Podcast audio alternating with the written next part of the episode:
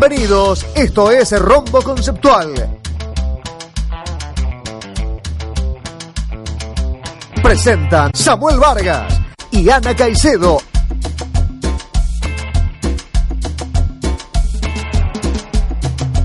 Al aire, Rombo Conceptual.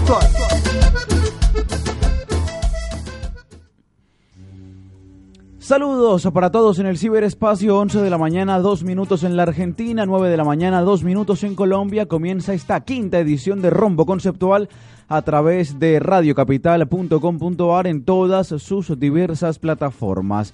Fin de semana muy movidito respecto a la acción de nuestro deporte en ambas ramas. Hoy junto a Anita Caicedo estaremos abriendo una nueva sección, muy merecida por cierto, y necesaria en cada espacio deportivo en Colombia respecto al balompié femenino, pero tendremos una sorpresa bien especial para aquello. Anita Caicedo, buenos días, ¿cómo estás? Buenos días, Amo. Buenos días a todos los que nos están escuchando a esta hora o viendo. Eh, sí, fue un fin de semana bastante movido, como lo dijiste ahora y, bueno, lleno de, goles, eh, triunfos. Y movimiento. Y una nueva fecha de la Liga Colombiana que, que cada vez se aprieta más. Tal cual, jornada 14 del fútbol profesional colombiano que sigue avanzando. Y ya tenemos, Anita, el primero de los punteros, el primero de los clasificados a la siguiente instancia de la competencia.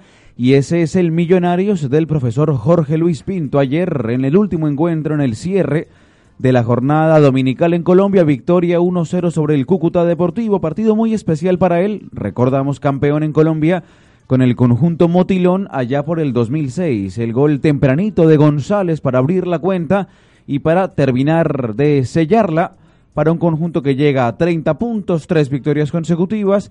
Y tenemos a Anita entonces un puntero y ya clasificado anticipadamente a la fiesta de los ocho de mitad de año prácticamente. Sí, un clasificado tempranero, por así decirlo. Eh, ha sido un equipo regular, ¿no? se ha mantenido en la, en la punta desde comienzos de la liga. Y, bueno, felicitaciones para el equipo eh, millonario. Y, bueno, el resto sí le, toca seguir remando porque está muy apretada la tabla. Por ejemplo, el Junior no consigue salir de esa racha de empates consecutivos. El fin de semana se enfrentó en una particularidad con nómina alterna al conjunto de la equidad. El profesor Luis Fernando Suárez viajó exclusivamente a Bogotá para el duelo contra el conjunto asegurador, el reencuentro entre la gente del verde de la capital y el profesor Luis Fernando Suárez, luego de un par de años muy positivos para ambos en esa unión, en ese matrimonio feliz que se disolvió recientemente.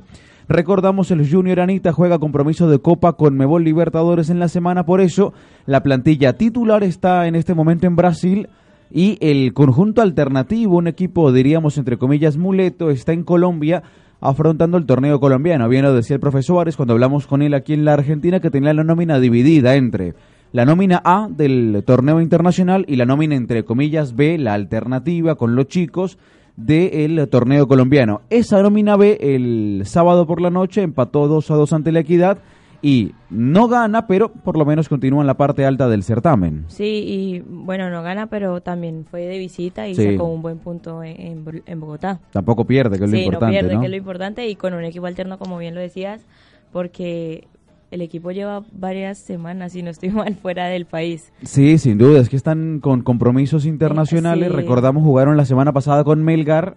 Y ahí siguieron a, claro, Y están preparando el partido de la semana ante Palmeiras, una final, porque el Junior está, no vamos a decir eliminado Anita, pero está con el agua al cuello, para utilizar una figura diferente. Cero puntos en tres salidas, le quedan tres partidos por jugar y necesita un milagro para pasar de ronda o un poquito menos de eso para meterse en Copa Sudamericana. Así que la tiene difícil el equipo del profe Suárez.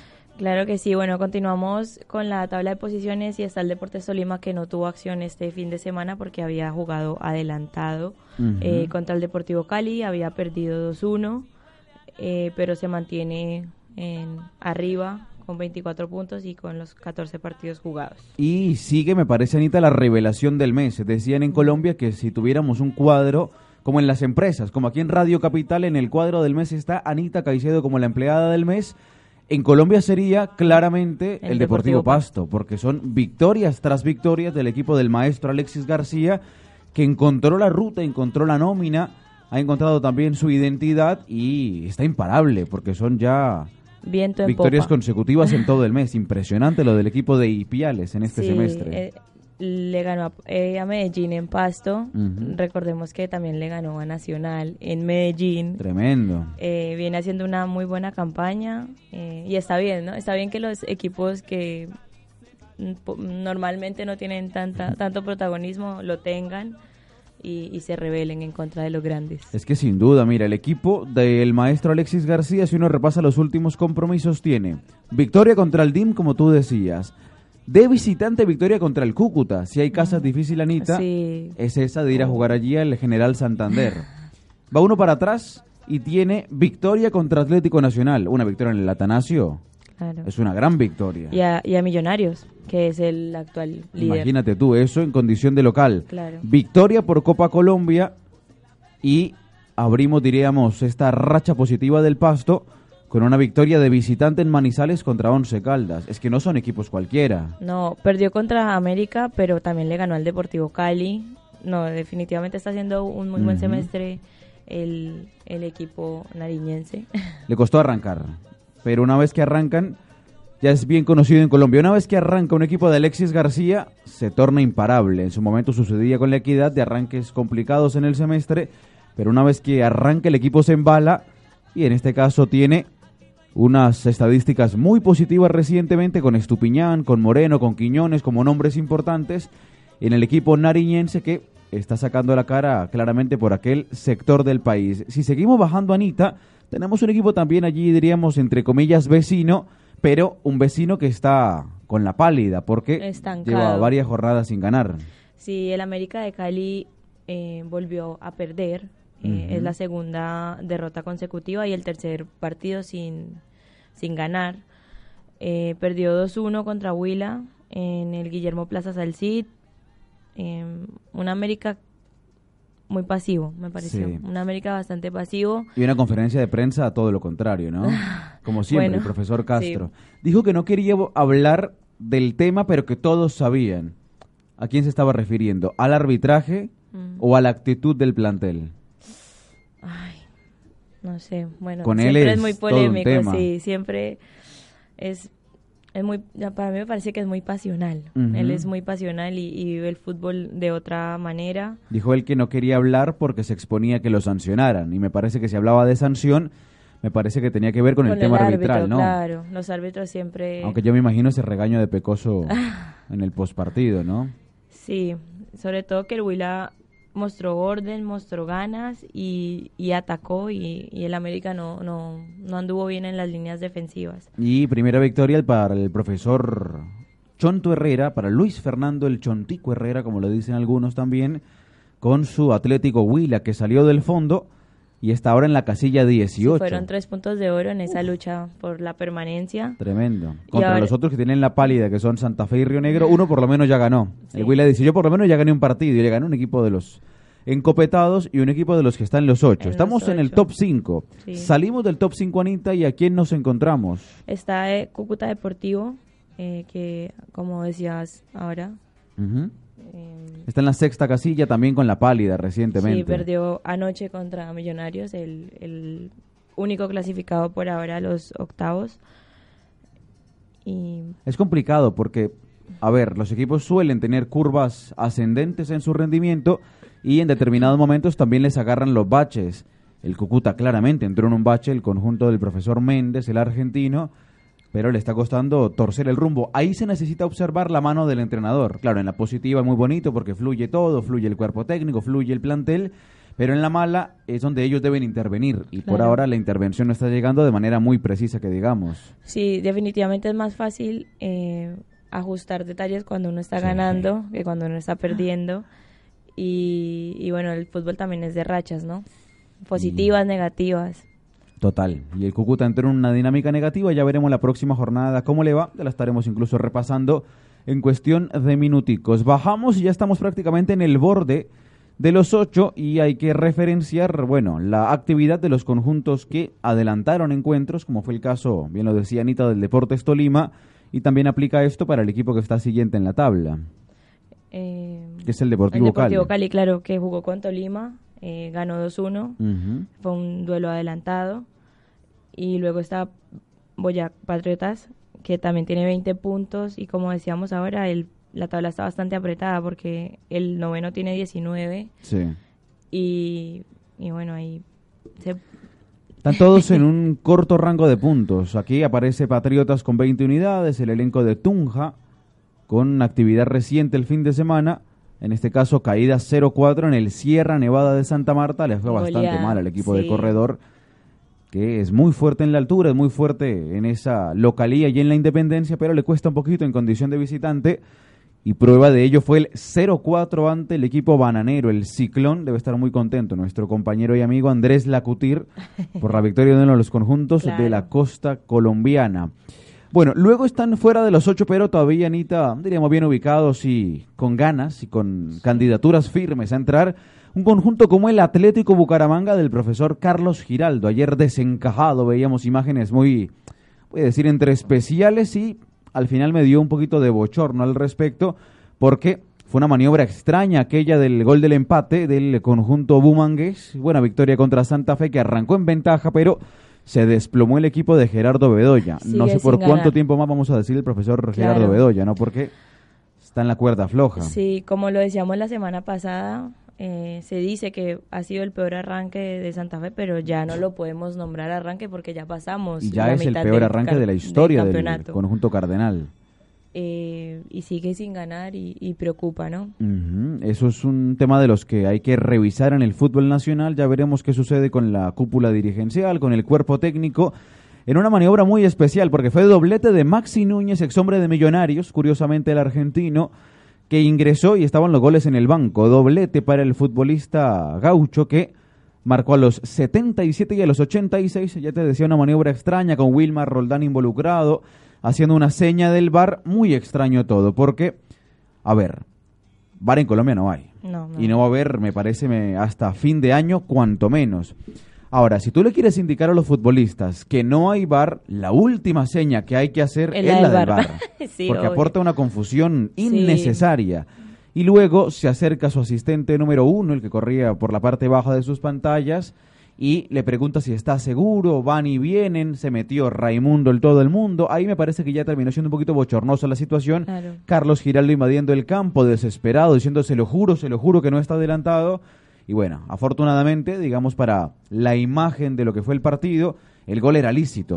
Y lo terminaron convalidando, lo dieron, lo anularon y lo volvieron a dar. Un momento extraño, Roldán perdió por lo menos seis minutos en aquel incidente y luego adicionó seis, es decir, que le quedó debiendo al partido en un muy mal arbitraje del... Sí, hubo falta de claridad sobre todo. Sin duda, es que estamos hablando del mejor árbitro del fútbol colombiano. El que nos representa a nivel de FIFA. Y no puede cometer errores de este tipo. Y además de señalización, ¿sabes? De claridad al respecto. Fue todo muy confuso en la transmisión televisiva porque era extraño observar a uno haciendo la seña del bar, al otro corriendo para un sector, en línea, corre la mitad de la cancha, luego vuelve, levanta la bandera.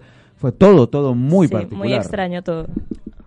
Pero bueno, son particularidades y esperemos que se corrijan los errores arbitrales en un certamen que ha estado, me parece, un poquito empañado por el nivel arbitral, aunque hay que decirlo también, son de los peores remunerados en el continente y así también es muy difícil cuando no pueden, digamos que, profesionalizarse en su labor y luego no podemos pedirles que sean la reencarnación de Pierruigi Colina. Samu, otro que también sigue en la lucha por entrar a los ocho en este final de, de campeonato es Atlético Nacional. Sí que ganó 1-0 sobre Alianza Petrolera.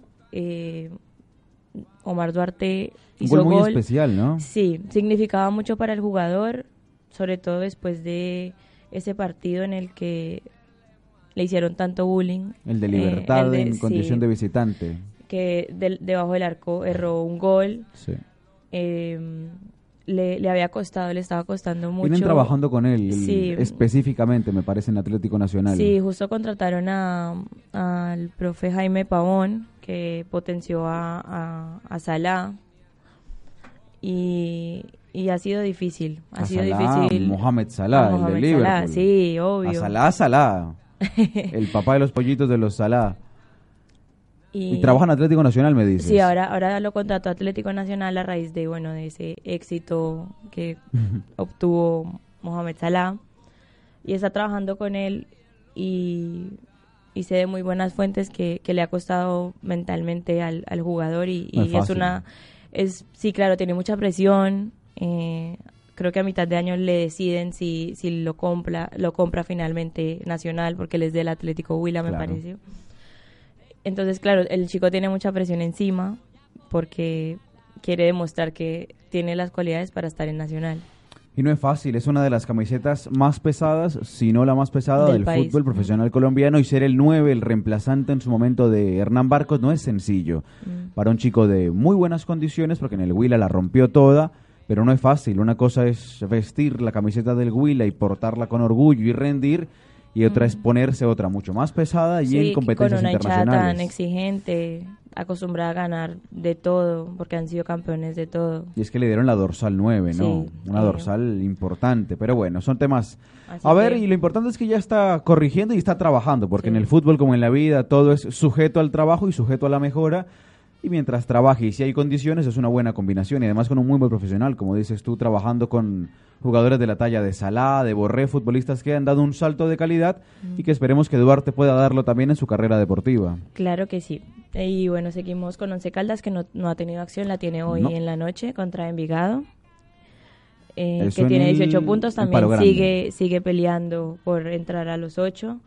Un poquito más abajo está Unión Magdalena, que como bien lo decíamos ahora, vino, viene de ganarle 4-0 a Patriotas, así que con, llega a 17 puntos y también sigue en la pelea porque está a 3 puntos del, del, octavo. Está muy bien ubicado el elenco que tú bien mencionas. Más abajo en la tabla aparecen conjuntos como Alianza Petrolera, que ha entrado en una dinámica negativa.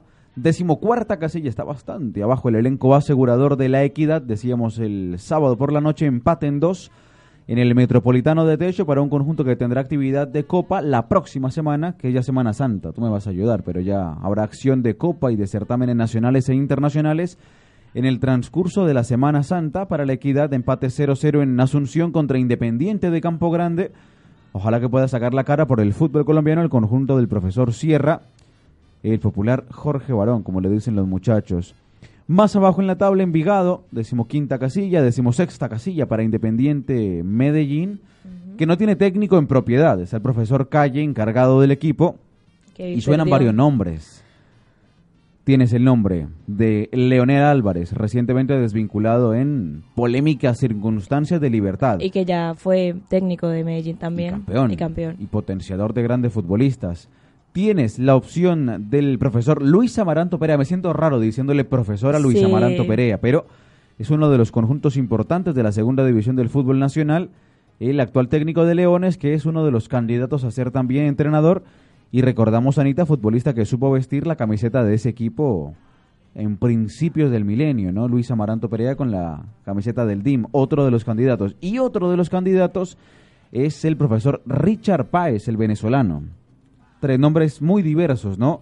La experiencia de uno, extranjero, la experiencia del otro, nacional como Leonel Álvarez, y un tercero sin tanta experiencia, pero me parece, Anita, con una interesante proyección de carrera, como es el profesor Luis Amaranto Perea, actualmente aquí revisando la tabla contigo, está en la parte alta del certamen con su Leones, parcialmente en la séptima casilla, con tres victorias consecutivas para el equipo del profe Amaranto, muy recordado aquí en la Argentina por vestir la camiseta de Boca Juniors.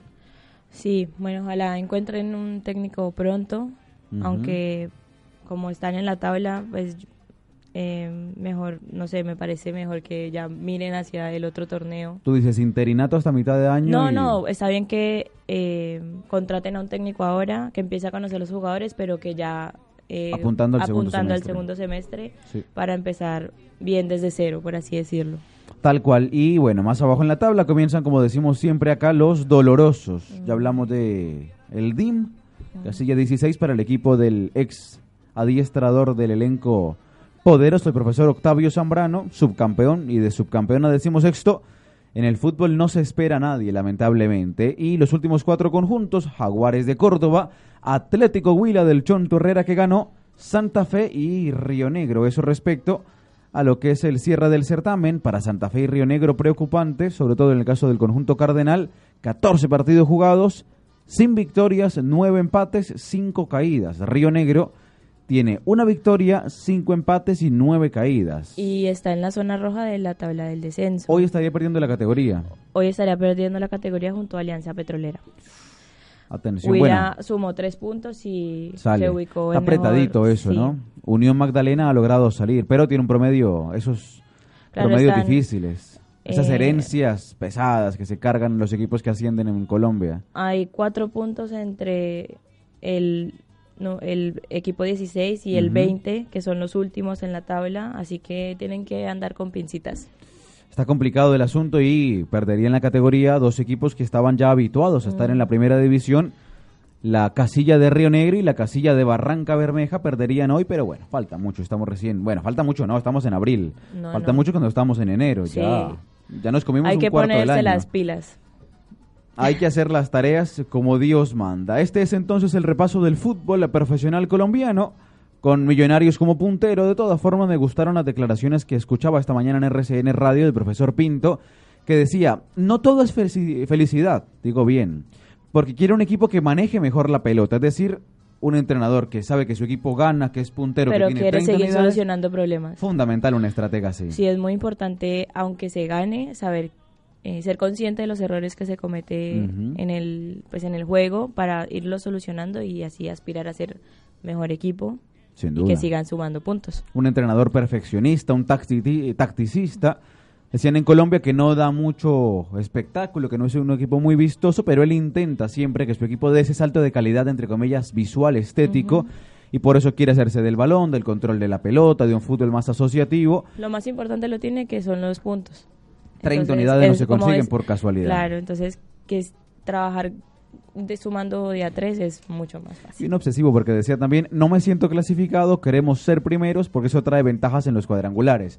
Te marca un poquito la exigencia y de que es un equipo que tiene 30 puntos que hizo la tarea en abril, pero le dice, muchachos, hicimos una partecita de la tarea, nos falta el resto de la labor. Sí, eh, quedar de primero sirve para terminar siempre de local y en una hipotética final también terminar de local. Quedan seis jornadas. Si repasamos, Anita, lo que son los próximos compromisos del fútbol nacional, te vas a dar cuenta que habrán encuentros bien interesantes en las jornadas venideras entre sábado y domingo. Por ejemplo, hay que destacar que el puntero que Millonarios tendrá actividad en condición de visitante Contra Patriotas. domingo a las 3 de la tarde Mm. en Tunja contra Patriotas. Mucha gente me imagino viajando de la capital de la República allí a. Tunja, está cerquita y es un lindo un paseo de fin de semana. Sí.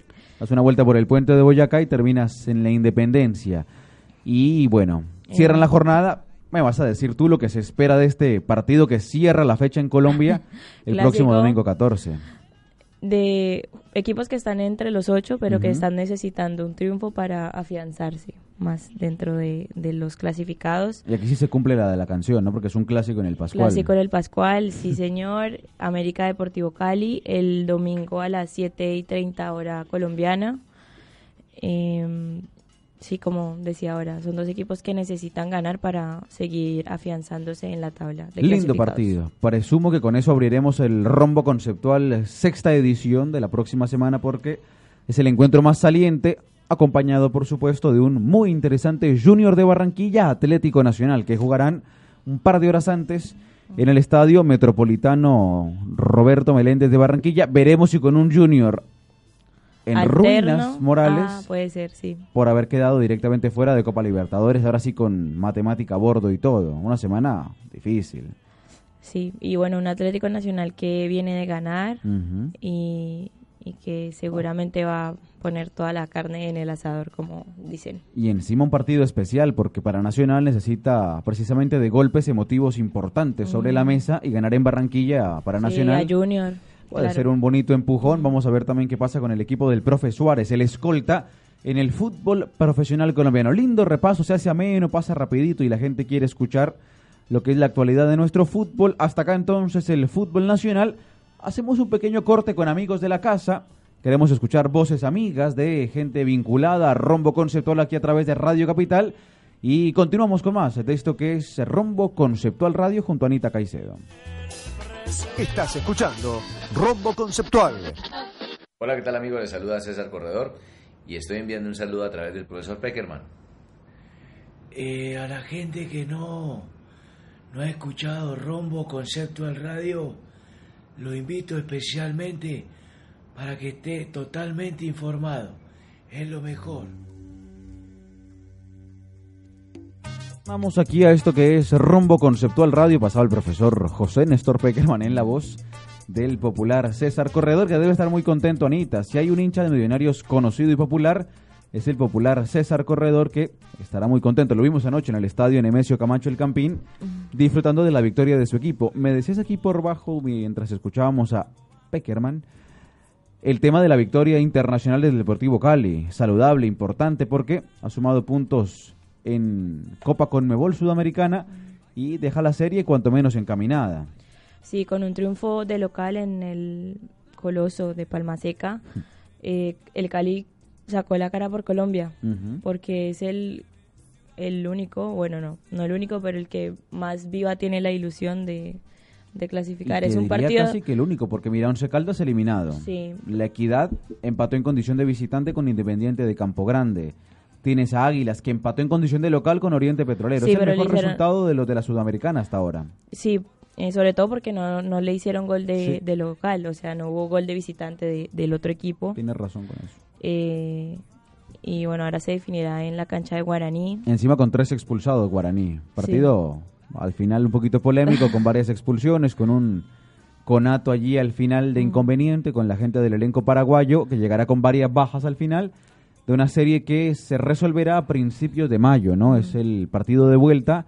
Es, me parece, la brecha de semanas más amplia entre la ida y la vuelta con respecto a las demás. Sí, un Cali que no brilló, eh, no, no fue el fútbol más vistoso, pero hizo la tarea que era ganar. Y no era fácil, porque tú bien nos contabas, nos adelantabas el lunes anterior, un equipo con muchas bajas. Con bajas, sí. Las tres de inscripción en Conmebol por tiempos, más los chicos de la sub-20 convocados por Arturo Reyes. Eran, si no recuerdo mal, seis bajas, dicen mis compañeros, en la pantalla de Directive Sports. Era mucho para un equipo que quería clasificar, seis bajas es y que tres de las seis eran bajas muy sensibles porque eran las, los que se estaban creando como sociedad dentro del campo. Pero bueno, el Cali pudo resolver y, ganó y espera poder clasificar en, en la vuelta. Recordamos de Colombia cuatro clasificados, un eliminado ya once Caldas, dos en curso, con la vuelta próximamente, como lo son la Equidad y el elenco de Águila Río Negro, y la del Cali también está en curso, pero me refería que tiene una brecha de semanas más amplia hasta el inicio de mayo ya, para resolver entonces aquella cuestión. Tú dijiste colombianos, tú dijiste de exterior, y me parece que es un excelente piel que me has dado para hablar de nuestros embajadores en el fútbol internacional. Claro que sí, porque cada fin de semana nos, o bueno, cada semana nos, nos dan muchos orgullos a los colombianos, nos dan muchas alegrías. Eh, por ejemplo, Carlos Vaca volvió al gol después de más de 100, eh, 100 días perdón, sin anotar. Eh, puso el 4-2 que parecía ser sentenciar el partido. Fue un partido que terminó siendo muy emocionante entre el Villarreal y el Barcelona a comienzos de la semana. Eh, iban perdiendo 2-0 el Villarreal, iba ganando el Barcelona, Después empató, remontó 4-2. En el minuto 90 metieron el 4-3, un tiro libre de Messi excepcional. Otro más. y en el 90 más 3, Luis Suárez. Increíble. Eh, invocó un, un balón Partido movido ese. Sí, terminó siendo bastante emocionante. Un buen gol de Carlos Vaca. Felices por que haya vuelto al gol. Y qué gol, porque encima es una gran asistencia de Cazorla profunda. Y se lleva muy bien a Ter Fantástico. Lo engancha para afuera, lo saca de camino y define muy bien el hijo de Puerto Colombia mm. en la fecha de entre semana de fútbol español. Gol importante de un jugador que es de los históricos de la selección, mm. pero que me parece que hoy corre bastante de atrás con Queiroz. Se reunió con él, lo conoció pero me parece que tiene varios jugadores por delante con el entrenador portugués respecto a su consideración, pero si mete goles hay que tenerlo en cuenta y un gol al Barça es siempre noticia. Claro, hacerle un gol al Barcelona siempre siempre es muy bueno para los colombianos, como hace unas semanas el Cucho Hernández. Al Madrid, tiene razón. Y al Barcelona también le y marcó. al Barça también le ha marcado, es verdad. bueno, también anotó Nico, Nicolás Benedetti, para el 2 a 0 de América en la semifinal de la Copa MX, eh, que terminó clasificándose eh, contra el Cholos de Tijuana. Eh, en ese mismo partido hubo, otro expulsado colombiano por parte de los Cholos, Kevin Balanta, el ex Deportivo Cali. Una fea falta sobre Guido Rodríguez. Rodríguez. Equipo dirigido por el colombiano Oscar Pareja, así que tenemos colombianos dentro del campo y en los banquillos también en territorio mexicano. No vamos a colgarnos la medalla porque es toda del poeta. Claro. Pero ¿dónde estuvo el lunes Benedetti? En rombo conceptual. Claro, lo, ¿Y el lo- martes? le dimos la suerte. Vamos a ver si son cosas del destino. Con el próximo invitado vamos a probar. Si Bueno. vuelve y mojas que tenemos el palito, que tenemos buena espalda para darle a nuestros embajadores que son los reales responsables de que les vaya bien en los torneos internacionales. Eso en el caso de México. ¿Y qué tienes más para contarme? Bueno, en México hubo bastantes goles Sí, colombianos, se reportaron. Eh, se reportó John Córdoba. Ah, no, perdón, este no es de México. se reportó, se reportaron Dorlan Pavón y Avilés Hurtado en la goleada eh, por la Conca Champions de Monterrey contra Sporting Kansas City. Eso está muy encaminado para la gran Mm. final de la CONCACAF Champions League, buscando el representante para el Mundial de Clubes. Otro doblete también anotó Julián Quiñones con Tigres en la victoria 2 a 0 sobre Pumas por la Liga MX. Y también hubo doblete de Felipe Pardo en la goleada del Toluca 5 a 1 sobre el Monterrey. Volvió al gol Pipe Volvió al Pardo. gol. En un equipo repleto de argentinos. Aparece el colombiano marcando un lindo doblete y una bonita imagen después de Pardo con su familia en el post partido. Otro hombre vinculado al conjunto azucarero, también al poderoso y también me parece al Atlético Huila, en una carrera inicialmente dilatada en el fútbol nacional para un jugador que pasó por Grecia, que ha pasado por Francia y bueno, una carrera importante la del popular Pipe Pardo. Y bueno, ya saliéndonos de México, o no sé, ¿tienes algún otro mexicano? México ha tenido siempre actividad, pero respecto a lo importante de los goles, has cumplido con un repaso fantástico allí. Bueno, volvamos a Europa para hablar de Duván Zapata, que no deja de ser noticia. Cada Sí. fin de semana es noticia por sus goles. Esta vez anotó en la victoria del Atalanta 4-1 sobre el Boloña y se convirtió en el primer colombiano en anotar 20 goles en la misma temporada de la Serie A y lo logró en 30 partidos. Una gran media. Uno siempre dice que un goleador con más de 0.50 es un número perfecto. Eso en la era pre-Messi y Ronaldo que marcan más de un gol por partido, pero para los terrenales 0.50 es un número fantástico de promedio y Dubán está por arriba de esos números. Bien lo decía ayer el colega David Gutiérrez, a quien le mandamos un saludo muy especial, Ah. parte de la casa, por supuesto. Nos decía, tenía mala suerte porque Dubán Zapata marca en la semana, el fin de semana enfrentan a Inter, que es el equipo que en teoría quiere adquirir sus servicios para mitad de año, y justo queda suspendido por acumulación de tarjetas, que es el, dicen en Italia, en ese fútbol Bueno. de estufa, como se dice en México, el jugador que reemplazaría a Mauro Icardi. Bueno, pero igual no lo dejan de mirar. No, por Con supuesto todo que lo que hace, con todo Igual lo el que partido quedó 0-0, es así que no vieron a nadie tampoco.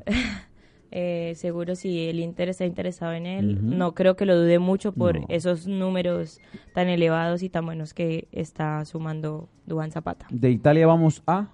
Nos vamos a Alemania. Muy bien. John Córdoba anotó en la victoria 2-0 del Colonia frente al Heidenheim por la Bundesliga 2 y llegó a los 14 goles en la presente competición en 25 partidos. Buena campaña para John Córdoba, otro jugador de selecciones juveniles. Y el Heidenheim fue el equipo que le dio ese varapalo, no porque no terminó clasificando, ese susto, voy a decirle al Bayern Múnich en la semana. Un partido loco, 5 a 4 la victoria del equipo de Kovac, que el fin de semana agarró y le dio un cachetazo literal por los cinco dedos. Knockout. Terrible al Borussia Dortmund, ¿no? Dio un golpe de autoridad en la mesa, me parece. James en la banca los 90 minutos venía con algunos inconvenientes de ese partido de la semana con el Heidenheim. Una lástima por ver al colombiano en acción en el partido más importante, pero bueno, lo, lo positivo es que viene teniendo minutos, Minutos, en la sí. consideración de Kovac. Me parece que le ha doblado el pulso, le ha ganado ese pulso al entrenador croata. ¿Qué más, Anita? Bueno, ya de goles no, no sé. Esos no son los más. goles. ¿Tenés más goles? No, señorita. Eh, bueno, y datos positivos o para destacar. Cristian Borja jugará la final en la Copa en Portugal La taza en contra, Portugal. contra el equipo de Iker Casillas, contra el Porto. Eh, va- regresa Juan Guillermo Cuadrado, que es una muy buena noticia tanto para la Juve como para la selección Colombia, después de cuatro meses, me parece.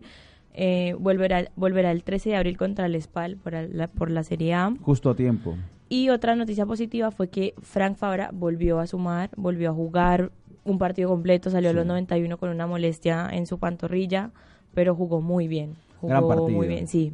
Hacía falta, la verdad es que hacía falta en, en Boca y también le hace falta a la selección, así que es una muy buena noticia que se recupere. Uno regularmente tiene su opinión, observa el partido, pero se apoya también para en ocasiones decir, bueno, siento que estamos en una opinión generalizada o mi opinión es una isla en el marco de lo que son las opiniones generales. Y lo de Fabra eran todos comentarios muy positivos, del colombiano que tiene una pulseada allí con Emanuel Más pero en un partido con un equipo muy alternativo de Boca contra el Civil Mar del Plata, ha conseguido lucirse, participa de la acción del primer gol, el único, el del equipo Ceneis, empate 1 a 1 contra el Tiburón allí en Mar del Plata, y participación positiva, proyectándose firme en la marca contra Pisano, que es un jugador de los interesantes de Aldo allí por la banda derecha, y se lo vio bien, de menor a mayor y en un muy buen rendimiento. Queiroz tiene que estar muy feliz por esta alta, alta médica y alta futbolística porque la verdad es que es un, es un lugar que es difícil de ocupar. Con la baja de Mojica, también el mundialista en aquel sector, por la baja en su momento de Fabra, tienes la opción de Fabra que se está recuperando, la opción de Borja, finalista de Taza de Portugal, y la opción de David Machado, de lateral izquierdo de Atlético Nacional, de baja producción contra Japón, por eso yo digo que lo de Fabra sí se pone, las pilas se las ponen siempre todos porque todos trabajan como debe ser. Pero si su rendimiento es positivo, me parece Anita que tiene ventaja para, tiene un carril especial para meterse en la lista de Queiroz. Ojalá siga sumando ahora en la Copa de la Superliga que, que empieza el próximo fin de semana para que siga adquiriendo minutos, que es lo que necesita para volver a su estado físico más elevado y, y, pueda volver a la selección de la mejor manera y ojalá esté en la Copa América. Y en la Argentina también la asistencia de Rafael Santos Borré en el encuentro de River ante Tigre, caída del elenco millonario contra un equipo que terminó perdiendo la categoría como el matador de Victoria. Una curiosidad, su último torneo le daba cupo a Copa Sudamericana. Pero como perdió la categoría... Pero con el arrastre de los promedios y es cierto también por el descenso consumado, no va a poder asistir a la Copa Sudamericana Ahora bien, es tan curioso el tema en Argentina que ahora inicia la Copa de la Superliga, me dijiste. Si es campeón, puede ir. O sea, si es campeón de la Copa de la Superliga, puede ir a un torneo internacional. Pero por su cupo logrado en Superliga no, puede, ir. E, es, extraño. Es un contrasentido bien particular con un equipo que, ¿por qué no decir que es candidato? Porque viene en una muy... A ver, tú dices, descendió. Sí, descendió por los últimos tres años. Juega bien. Pero viene muy bien el equipo de Gorosito. Ayer, ayer tuvo una buena actuación en, el Monumental. Un equipo propositivo que sale a buscar, de buen manejo de pelota. Sí. ¿Por qué no decir que es uno de los equipos candidatos mm. a, cuanto menos, animar la competencia, llegar a la gran final, si son pocos partidos? Claro, es mata-mata y, ahí es diferente, ¿no? Es una competencia diferente. Tema bien curioso de organización.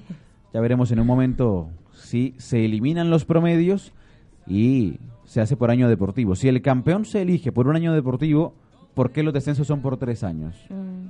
Es, sí, es, cosa de ponerse a, sentarse y a discutir porque en su momento fueron útiles, se dicen que son hechas para que los grandes no bajen. y tienen razón. Sí, pero también es, mm, es justo porque si tienes una campaña mala, pero el resto de las campañas son buenas, pues no corres riesgo de descender. Pero si ya sumas tres o cuatro campañas negativas, bueno, ya o sea, es justo para los que normalmente tienen buenas campañas y una... Premio a la regularidad. Claro. A mí me gusta más el premio y el castigo por el año que se tiene. Bueno, si hubiera sido por eso, San Lorenzo hubiera perdido la categoría. Y que San Lorenzo se vaya a la vena argentina es una noticia muy trascendente. Entonces, bueno, los promedios le sonríen en este caso al equipo del Bajo Flores. Este es el repaso de los embajadores en el exterior. Hacemos otro pequeño corte con amigos de la casa para escuchar voces de gente del fútbol, gente reconocida y apreciada. Y entramos en la última porción. Agarro mi teléfono, Anita, porque tenemos una conexión internacional. Otra más. Estuvimos en Corea del Sur, en México, hemos estado en Colombia. Estuvimos aquí con Chicho Serna. Argentina, la verdad, que tenemos un pasaporte amplio y hay que ponerle bastantes sellos. Y me parece que tenemos un sello nuevo para ponerle al pasaporte de rombo conceptual. Cortamos un poquito, tomamos aire y continuamos en esto que es rombo conceptual en radiocapital.com.ar. Estás escuchando Rombo Conceptual. Hola, ¿qué tal amigos? Les saluda César Corredor y estoy enviando un saludo a través del profesor Gerardo Bedoya bueno, sí, eh, Rombo Conceptual Radio es la emisora que usted debe estar escuchando para que esté enterado de todo. Lo invito, técnico invito.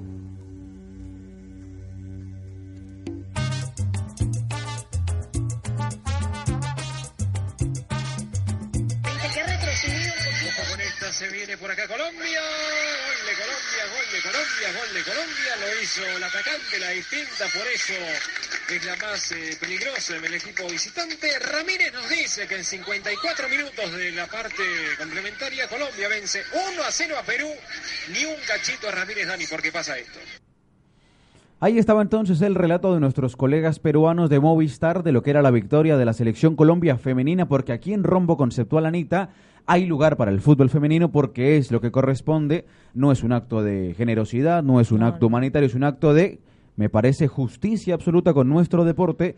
Las damas le han dado muchas alegrías recientes al fútbol nacional. No pasa, es cierto, la selección por un momento muy positivo, no se clasificó a la Copa Mundial, pero no por eso vamos a dejar de prestarle atención a un proceso que apunta en este caso ya a la Copa Mundial del 2023, la siguiente en la rama femenina. No, y que aparte han estado en una lucha constante las, las niñas por, por tener ese profesionalismo, por, por tener más respeto, más protagonismo, más apoyo por parte de los entes eh, deportivos en Colombia.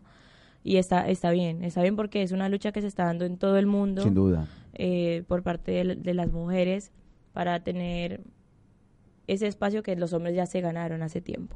Y es merecido a partir de lo que es el fútbol femenino en Colombia, de las generaciones espontáneas, porque en Colombia no es que las generaciones nacen de un trabajo de inferiores, de que se apostó por el fútbol femenino, lo que las damas han conseguido en Colombia es súper valioso a partir de que es espontáneo, es generado por su fútbol, por sus ganas, por su talento individual, que se ha, que se ha logrado consumar en un equipo y clasificarse a copas prejuveniles, juveniles y de mayores, también en eventos como Juegos Olímpicos y demás. Entonces responde a lo que es la cuestión vinculada a el merecimiento, a la labor y por sobre todo al esfuerzo de las damas en el fútbol colombiano. Y que han logrado tener también una liga profesional que desde hace dos años eh, está, pero en un momento a comienzos de este año la quisieron retirar la quisieron retirar y... Y bueno, es importante marcar que es merecido lo que hacen. Claro. Vamos entonces a ir metiéndonos en tema. Aquí si Fernando y Martín me levantan el pulgar, intentaremos establecer comunicación con el aeropuerto Jorge Chávez de Lima, donde la selección Colombia está próxima a partir rumbo a territorio cafetero para saludar a una de nuestras figuras, a la número 10, sin más ni menos, la número 10, la conductora del elenco colombiano, la señorita Lacey Santos, momento de elegancia, momento de distinción de clase. Lacey Santos, buenos días, bienvenido a Rumbo Conceptual. ¿Cómo estás, Lacey?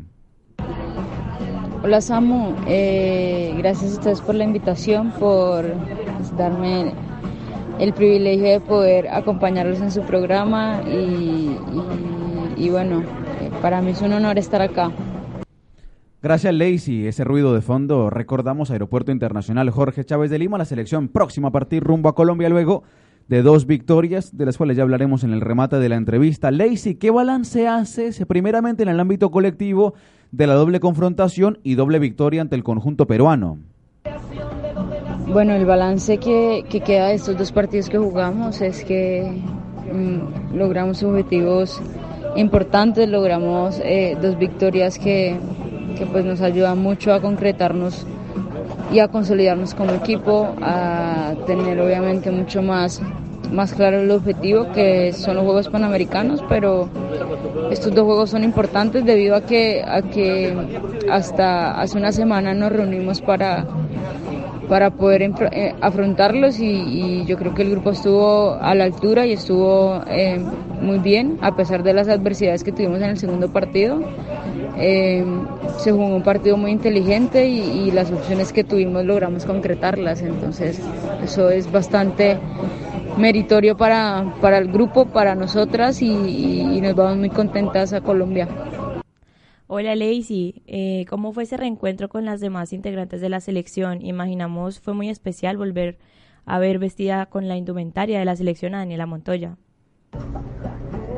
el reencuentro siempre es bueno y siempre es lindo eh, volvernos a ver todas. Eh, digamos que hay jugadoras donde ah, en algún momento no estuvieron en la Copa América y durante torneos pasados no, no, no, estuvieron y, y que estén ahora es, es, es, muy grato, es muy agradable poder compartir con todas. Eh, creo que ya somos jugadoras más maduras, ya personas, mujeres más eh, adultas y, y, ya conocemos más a fondo el valor que es eh, representar a la selección, ponerse su uniforme y, y, digamos que más allá de, la competencia que tengamos es el convivir y el vivir a diario con, con todas nosotras, con todas las compañeras. Eso es importante para el equipo y y nosotras valoramos mucho el hecho de, pues de, de, volvernos a reunir otra vez todas y, poder eh, tener el equipo que tenemos en este momento.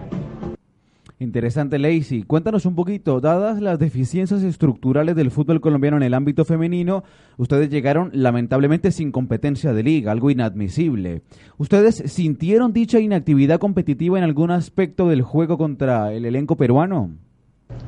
Sí, claro, sin duda se sienten las, las deficiencias, digamos, como lo dices, eh, se siente la falta de competencia y la falta de ritmo en la que venimos, todas, eh, a excepción de Natalia Gaitán que está jugando en España, todas eh, venimos pues con ritmo de competencia muy bajo, por decirte que sería casi que nulo, y, y estamos volviendo a retomar. Por eso te digo que las dos eh, victorias que tuvimos son importantes porque a pesar de, de hasta ahora volvernos a reunir y hasta ahora eh, volver a coger un ritmo de competencia es muy, es muy difícil. Si no tienes una liga o si no tienes eh, competencia cada ocho días. entonces eh, eso es, es, un punto más a rescatar a favor de nosotras debido a la falta de, de, de, actividad eh, competitiva que hemos tenido durante todos, todos estos seis meses, casi, una, casi un año ya pues llevamos sin, sin poder tener una liga en Colombia y la mayoría de nosotras jugamos en Colombia, así que eso no, no nos ayuda, pero, pero pues eh, el equipo respondió bien, el equipo estuvo, estuvo bien en, en los momentos que debió estarlo. Lacey, luego de los conocidos y lamentables hechos recientes, como usted muy bien lo mencionaba ahora, que acordaron con la Federación Colombiana de Fútbol, eh, fue de público conocimiento la visita de Ramón Yesurún a la concentración. Bueno, después de todos esos hechos lamentables, eh, tuvimos reuniones con, con la Federación. Eh, tres de nuestras compañeras son las que nos representan a nosotras ahí y, y logramos acordar bueno, temas importantes como, como el tema de la indumentaria, eh, ya se aclaró todo ese tema, el tema de los viáticos, que es algo bastante importante para nosotras, eh, se logró rescatar. Eh, volvieron los viáticos a la, a la, a la, selección y, y, bueno, con un, con un porcentaje de, de aumento, pero pero más allá de eso también eh, el hecho de que están, más están pendientes, están ahí atentos a, a cualquier inquietud cualquier cosa que, que tengamos, eh, nos van a dar preparación y eso es lo que al fin y al cabo eh, cuenta. Y, ya las condiciones pues poco a poco van a ir mejorando. Eh, eh, sí estuvo la semana pasada antes de viajar acá a Perú, estuvo en nuestra en, un almuerzo con nosotras. Eh, básicamente pues fue a decirnos, eh, a decirnos pues que, que, estaba, que éramos Colombia, a darnos básicamente el respaldo por, parte de la federación. Y, y de resto pues eh, antes ya se habían concretado el tema de los viáticos y eso, pero, pero de resto pues ahorita volvemos otra vez a la sede para estar otros ocho días concentradas y preparándonos para lo que viene. Lacey, prefiero pecar por reiterativo que dejarte de consultar temas así muy puntuales. De un día para otro no se iban a solucionar los aspectos problemáticos del pasado. Sin embargo, ¿cómo lo ves tú en una manera mucho más particular? ¿Consideras que se mejora, por ejemplo, en el ámbito organizativo, vuelos, alojamientos, sitios de entrenamiento, indumentaria, todo lo que ustedes en parte venían reclamando? Ya te digo, cuéntame un poquito más así como en precisión de aquello. Sí, Samuel, o sea, lo que te decía, eh, yo creo que mm, el hecho de que pasara todos esos hechos lamentables también nos ha ayudado a nosotras a, darnos cuenta de, muchas cosas. Eh, eh, pienso a que, a que la gente nos vea diferente, nos vea ya como unas mujeres profesionales. Si han mejorado, pues por, por el momento digamos que el tema de los viáticos mejoró eh, y, y, el tema de la indumentaria y todo lo de los alojamientos y todo siempre, siempre ha estado bien. Eh, la indumentaria ya se aclaró, lo que te decía, eh, ya ha mejorado muchos aspectos y, y, esperamos que poco a poco vayan mejorando, mejorando otros. Eh, ya después ya de resto pues ya depende también de los resultados que nosotras obtengamos para poder, poder exigir poder, poder exigirle más a la federación. Lacey, ¿qué presentación les hizo el cuerpo técnico encabezado por el profesor Nelson Abadía del proceso que imaginamos apunta a la Copa Mundial de 2023? Claro. No, por ahora nosotras eh, no estamos pensando en el Mundial eh, 2023 eh, pues porque no es una posibilidad eh, todavía que, pues es una posibilidad que, que de pronto está, pero no es segura de que pues va a ser en Colombia, solo se van a postular, no, no, pues eso no quiere decir que, que digan que sí. Y, y, pues nosotras estamos es pensando es en, en, en, los Juegos Panamericanos, que son los que vienen ahorita, porque pues lo más cercano que tenemos. No sé qué vaya a pasar, eh, si nos van a dar el Mundial o no, o no sé qué vaya a pasar si en, en, Copa, en la Copa América, todo depende de muchas cosas, pero por el momento el único objetivo claro que tenemos y lo único que, en lo único que estamos pensando en este momento es en la preparación, en mirar a los Juegos eh, Panamericanos. Diste en la tecla Lacey, estás yendo perfectamente con el tema de la entrevista. Nos diste el pie ideal para preguntarte qué se viene para la selección en la agenda deportiva. Cuéntanos un poquito de lo que es el corto y el mediano plazo. ¿Cuáles son los objetivos en las próximas competencias? Se vienen los Juegos Panamericanos. Uh -huh. eh, ya ahorita son en, en julio, de julio a agosto. Y y pues es el objetivo más cercano que tenemos. Queremos ir a ganar, queremos medalla, queremos medalla de oro, queremos ir a ser campeonas, queremos ir a, a marcar eh, pues un antes y un después. Y, y de resto pues eh, van a haber ciclos de preparación durante estos meses eh, hasta que, que llegue el torneo y la idea es poder seguir trabajando y poder seguir eh, manteniendo el grupo y mantenerlo bien, mantenerlo sólido y mantenerlo eh, fuerte. Lacey, una de sus recientes luchas ha sido por tener o continuar teniendo una, una liga uh -huh. femenina. Entonces, en el ámbito de los clubes, ¿ya tienen comunicación alguna respecto a la realización de una próxima liga? Bueno, respecto a la liga, eh, conocemos la verdad en este momento poco de lo que ha avanzado. Eh, sabemos que hay mesa para, para trabajar de la mano con el gobierno y Di Mayor, pero, pero por el momento todavía no hay nada concreto, no se sabe cuándo va a empezar. Hay unas fechas tentativas que serían por ahí en, en agosto y con la realización de, de, una liga con menos equipos a la que se venía realizando. Pero, pero de resto, eh, pues todavía no está nada claro y no hay nada concreto de lo que vaya a pasar. Bueno, tema a tener en cuenta claramente ese Lacey por las autoridades del fútbol colombiano. Pasaron algunas jornadas turbulentas, bien lo hemos venido charlando, pero con el ánimo de pasar en limpio. ¿Cuáles son los reclamos que ustedes hoy por hoy continúan elevando a la dirigencia deportiva en Colombia? Bueno, yo pienso que pasar la página, eh, aprender de, de, los errores que hemos cometido tanto pues, la dirigencia del fútbol en, en, general en Colombia como nosotras como jugadoras. Eh, pienso que a raíz de, digamos, que todo lo que pasó y todo el escándalo que hubo, eh, de alguna manera, pues eh, nos ayuda a nosotras a, a darnos cuenta que, que que pues también podemos ser importantes, que la gente también eh, encontramos apoyo por parte de, personas importantes en el país y, eso también nos da a nosotras eh, una validez, eh, nos ayuda a, tener más claros los objetivos que, que, que tenemos y, y, y a definitivamente saber que la gente cree en el fútbol femenino y y eso es lo más importante y eso es lo que a, a, todos nos debería como quedar de todo de todo este tema es que la gente en Colombia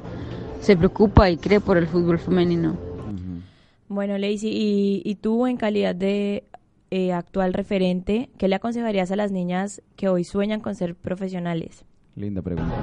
Bueno, mi, mi mayor consejo es que sigan creyendo en el fútbol femenino, que sigan soñando con, con poder eh, llegar a ser futbolistas profesionales, que no dejen de trabajar, que no dejen de, de, luchar por lo que quieren, por lo que sueñan, independientemente de lo que sea, y, pues si se deciden en, hacer esto en, el fútbol, pues eh, que lo crean de verdad y y que tenga mucha disciplina para, para poder eh, realizar este deporte.